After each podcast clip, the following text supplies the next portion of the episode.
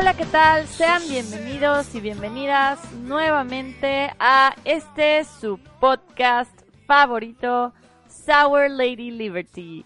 El día de hoy vamos a platicar sobre, pues, un tema que la mayoría de las personas les gusta mucho, si no es que hasta me atrevería a decir que les apasiona. Y como decíamos en las redes sociales hace unos días, Sour Lady Liberty es pet friendly y es por eso que el día de hoy vamos a hablar acerca de los perrijos y gatijos. Y bueno, con eso, para las personas que todavía no conozcan muy bien el término, nos estamos refiriendo a nuestras mascotas, perros y o gatos. Entonces comencemos. Como bien sabrán, o si ya han escuchado anteriormente Sour Lady Liberty, a mí siempre me gusta comenzar el episodio del día platicando un poquito acerca de las definiciones que podemos encontrar, ya sea en Wikipedia, en páginas de información como noticieros o cualquier tipo de red en la que podamos saber un poquito más acerca de lo que encontramos en nuestra vida diaria. Entonces, encontré esta información en un artículo de Forbes, el cual menciona que el vocablo perrijo fue acuñado por primera vez en 2011, obviamente en México, lo cual era una idea de combinar en una misma palabra el concepto de perro e hijo y de esta manera evidenciar una nueva tendencia. Lo llamamos tendencia porque, como bien sabrán, vamos a platicar un poquito acerca de los accesorios para los animales, las cosas que le compramos, cómo los tratamos, qué les decimos, porque bueno, si no es que la mayoría o todos, así les hablamos a los animales y pues de alguna manera es algo que antes quizás no era tan bien visto como es ahora. Entonces, lo que este término quiere evidenciar es dar el trato de niños dentro del núcleo familiar a una mascota. Dafne, pero ¿por qué este nuevo término? O más bien, más que por qué, es por qué la gente decidió adoptar a las mascotas y no me refiero a adoptar como que te la den sin que pagues nada, sino como por qué este término se está adoptando si mucha gente inclusive le parece algo como como un insulto, ¿no? Que muchas veces piensan como, no, no puedes comparar a un hijo con un perro, no nada que ver, humanos, perros son cosas totalmente diferentes. Bueno, les voy a decir los puntos que a mi parecer son las razones por las cuales los millennials estamos usando este nuevo término. Recordemos que Sour Lady Liberty es un podcast que está enfocado principalmente a la generación millennial y es a esta misma generación la cual está teniendo este tipo de cambios en su vocabulario. Una de las razones es que los vemos como un nuevo molde de familia. ¿Por qué? Porque bien estamos viendo las cifras el Consejo Nacional de Población, que señala que desde el año 2000 muchos jóvenes han preferido adoptar animales antes de tener hijos. Y según el INEGI y Euromonitor Internacional desde el año 2000, el número de nacimientos en el país ha ido disminuyendo, lo cual no digo que sea la razón principal, no, obviamente no es como, hoy no voy a tener un hijo y voy a adoptar un perro. Aunque muchos se van a reír porque sí, prefieres más bien tomar como una pequeña responsabilidad que es más bien gustosa y que sabes que no te va a traer ninguna represión a tener una carga muchísimo más grande.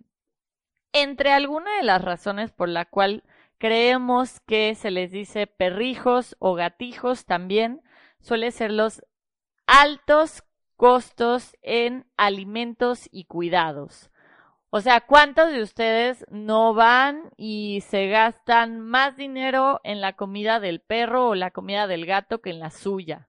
Yo, por ejemplo, eh, adopté una perrita y resultó tener un buen de malestares estomacales y es muy chistoso porque pues ella es aquí en, en la zona sur del país les decimos malish, que es la raza que está mezclada pero pues en muchos otros estados de la República les llamarán perros corrientes o perros de la calle, gatos de la calle, pero vamos a usar el término malish, que a mi parecer es más bonito, suena mejor y menos clasista. Entonces, mi perrita es malish, pero salió con que tenía problemas gastrointestinales y le compramos un alimento que cuesta entre 600 y 1000 pesos la bolsa. Y esto aparte de cuidados como su piel, que a lo mejor compras el shampoo que es especial para algún tipo de piel o para algún tipo de pelo. O vamos con la siguiente, que son las vacunas y la salud. Y a esto también vamos porque creo que el primer golpe o como primera sensación que tienen todas las personas al adoptar o para aquellos que compran mascotas es la vacunada. La vacunada es esencial tanto para tu salud como la de las personas con las que vives como para el animalito, ¿no? Eh, que la del que la triple, la quíntuple, la de los huesos, la de cáncer, aparte de la salud que llevas de alimentos o, no sé, ustedes, por ejemplo, yo le compro a mi mascota unos como huesitos especiales para que los puedan morder y se limpien los dientes. Entonces, regresando a la idea, estas son cosas que, pues quieras o no, haces si tienes hijos. ¿no? Les cuidas el alimento, medicamentos, vacunas, gastos, así. Pero pues obviamente uno es un animal y el otro es un humano. Ojo, aquí no estamos menospreciando ni mucho menos a las madres y padres de familia que sí son con hijos o hijas humanas, así a los humanos no les estamos haciendo feos, simplemente nos vamos a enfocar en perritos y gatitos que tanto amamos, adoramos y que nos hacen el día una maravilla. El otro punto que también eh, es muy popular ahora entre, ya sea entre memes, entre chistes, jajaja, es el famoso que no le darás nietos a tu madre pronto. Pero, ah, ¿qué tal el perrito? ¿Qué tal el gatito? El meme del perrito que, que dice que tu mamá le ha estado guardando los suéteres que ella tejió para tus hijos y al final se lo terminas poniendo a tu perrito porque pues ja, ja, ja, no voy a tener hijos pronto más. Sorry. Otra es, por ejemplo, sacarlos a pasear, comprarles correas, comprarle estas correas que son como con luces especiales para cuando sales en la noche. Tengo muchos amigos o amigas que me dicen, no, yo saco a pasear a mis perros a las seis de la mañana. O al revés, no, yo saco a pasear a mis perros a las doce de la noche.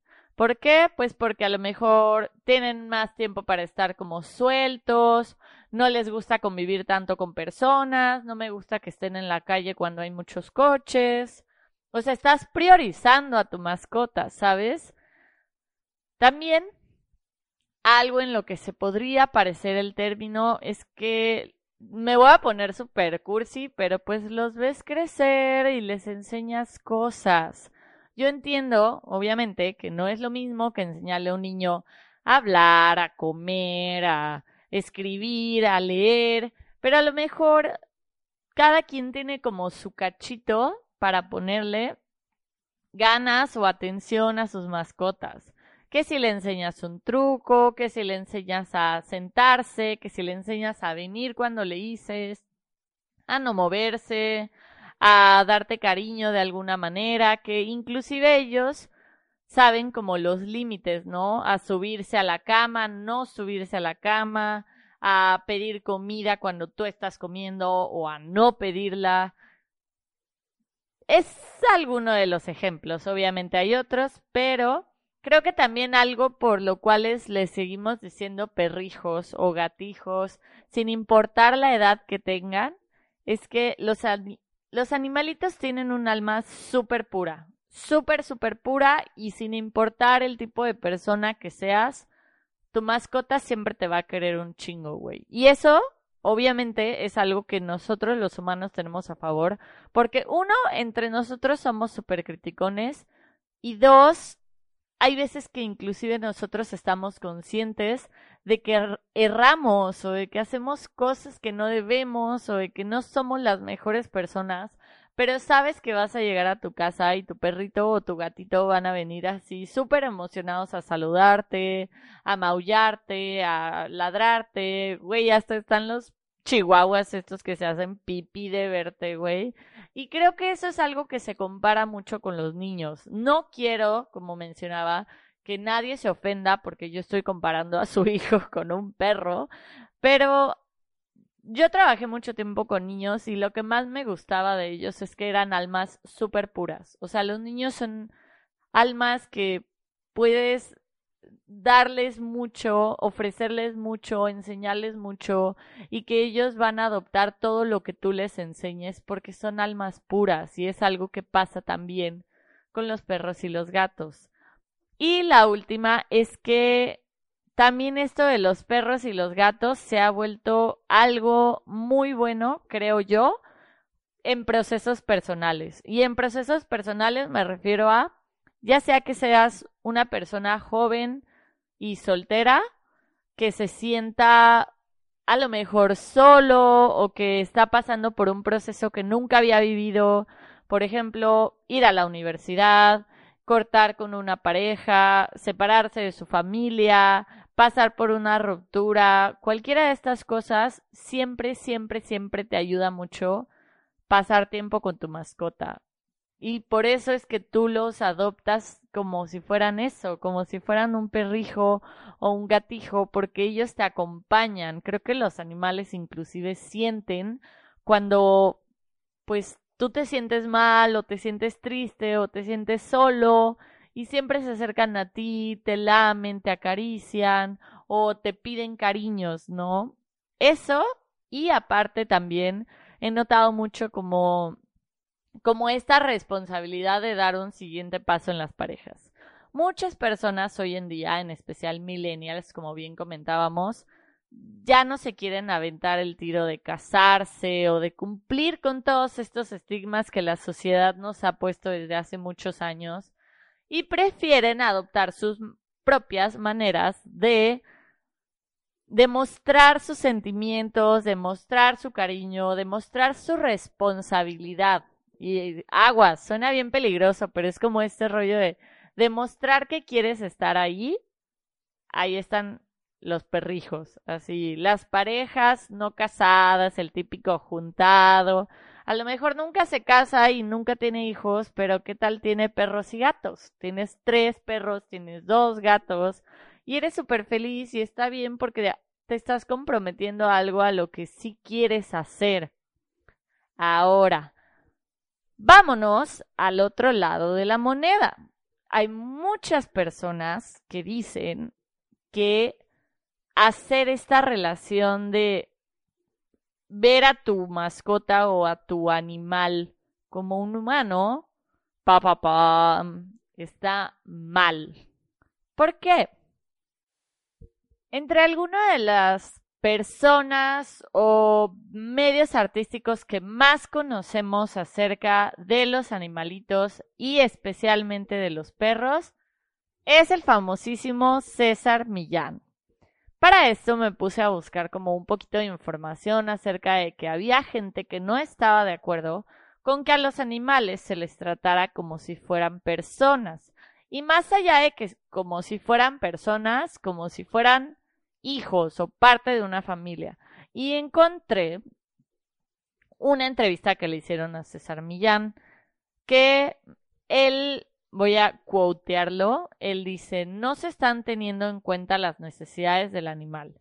El ser humano se ha enfocado en ser profesional y no en tener familia. Por eso quieren llenar ese vacío con los animales.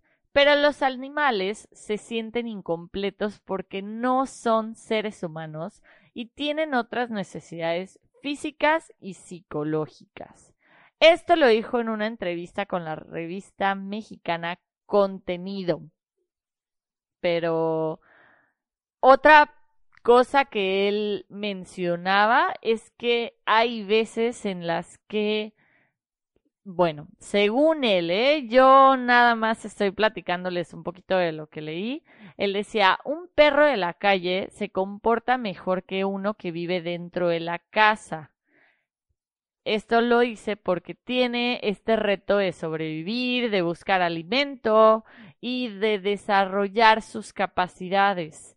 Y el perro que vive en la casa no tiene trabajo alguno no camina más de 15 minutos, así que no tiene ningún propósito en esta vida.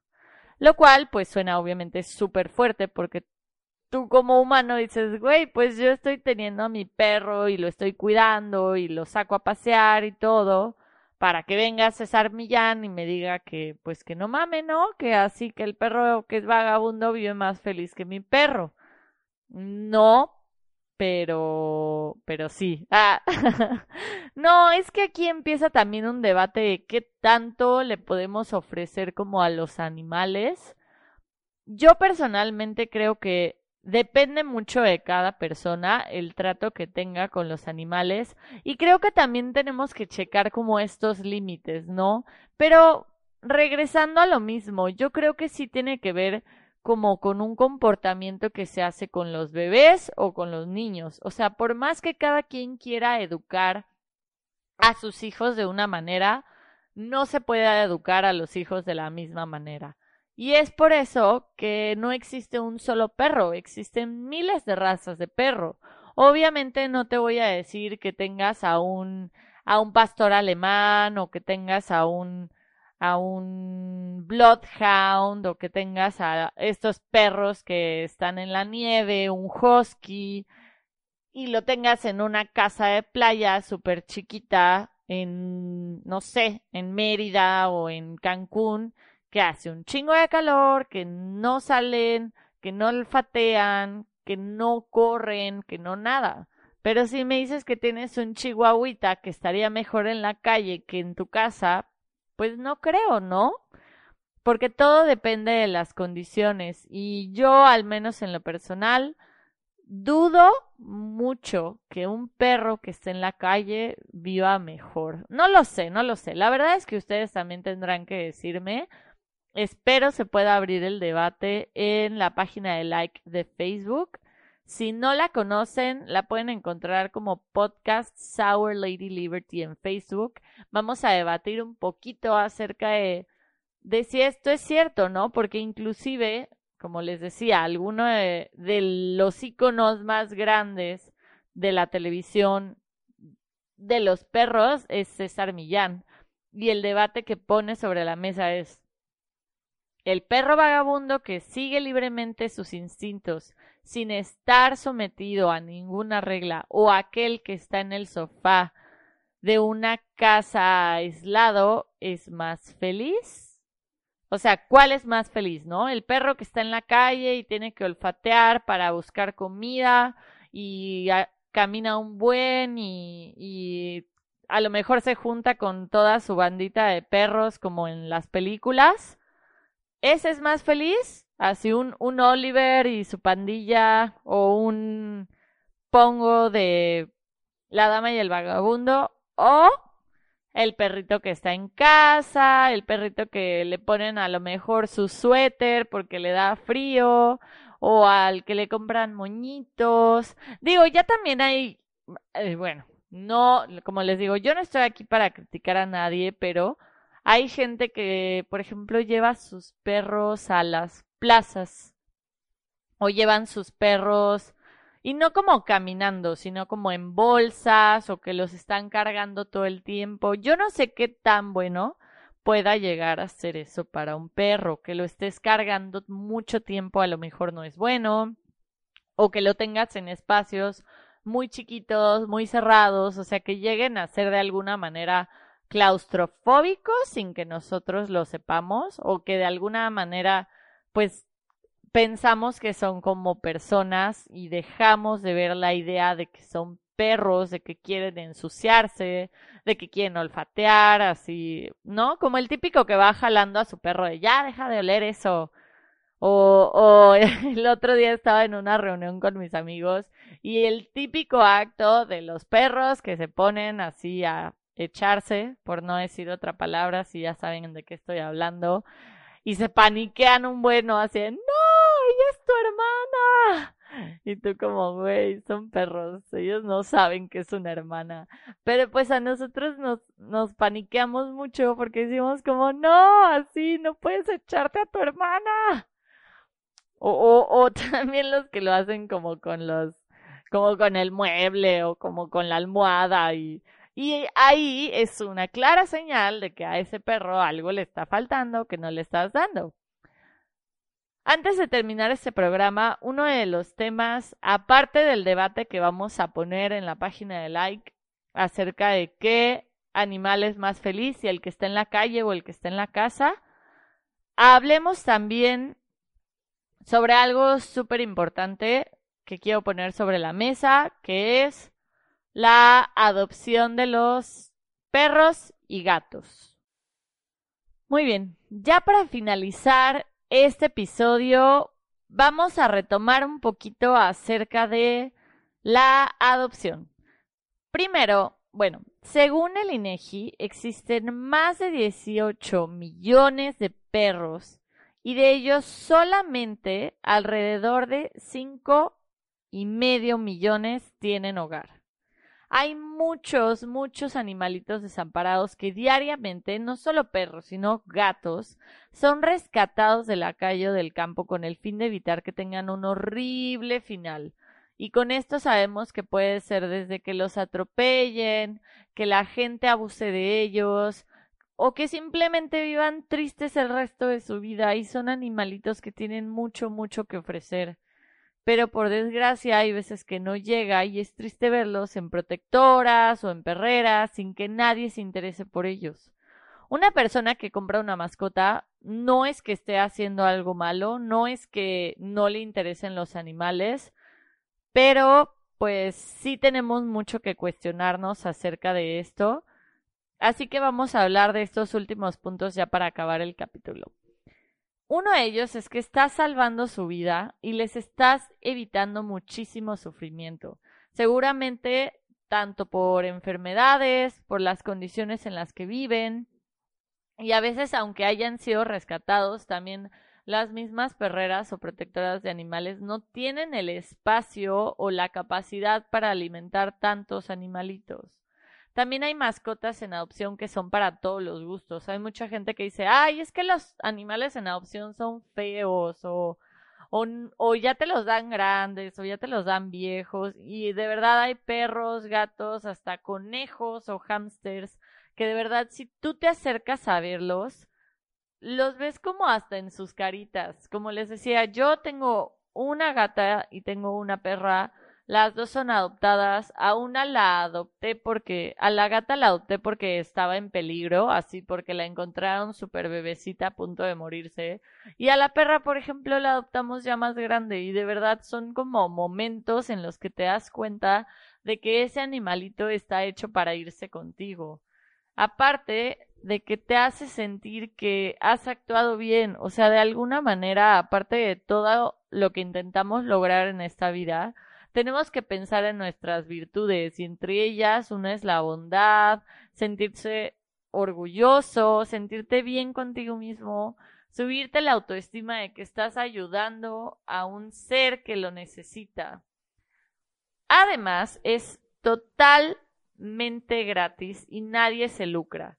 Solamente tú tienes la recompensa, tú tienes el interés, tú tienes toda la satisfacción de tener una nueva vida, un nuevo amigo, nueva amiga, así, o sea, son una cosa maravillosa. O sea, si de por sí estamos hablando que se toman en cuenta como si fueran hijos, ahora imagínense tener a uno que de verdad te haya necesitado. O sea, no solo que hayas dicho como, ah, quiero un perro. No, o sea, que te hayas acercado a cuestionar si tú podías dejar de lado como tu tipo de vida para darle ese espacio a ese animalito que lo necesitan. Además de que estamos reduciendo la cantidad de atropellos y de vidas en la calle que no deberían ser.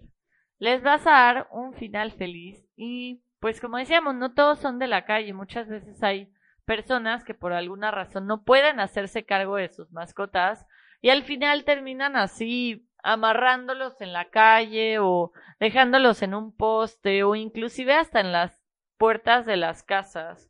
Y pues va a sonar como súper religioso o súper creencias locas, pero son como estas oportunidades que creo que la vida te manda y que pues ya estará en ti si quieres tomarlas, ¿no? Así que esto es todo el día de hoy, amigos y amigas de Sour Lady Liberty. Espero que lo hayan disfrutado mucho y nos estaremos escuchando en otros episodios.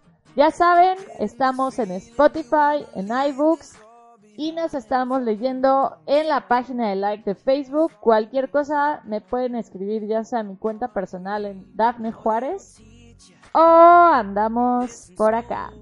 Los quiero mucho y cuiden por favor a sus mascotas. Nunca olviden darles de comer, agüita y mucho, mucho amor. Bye.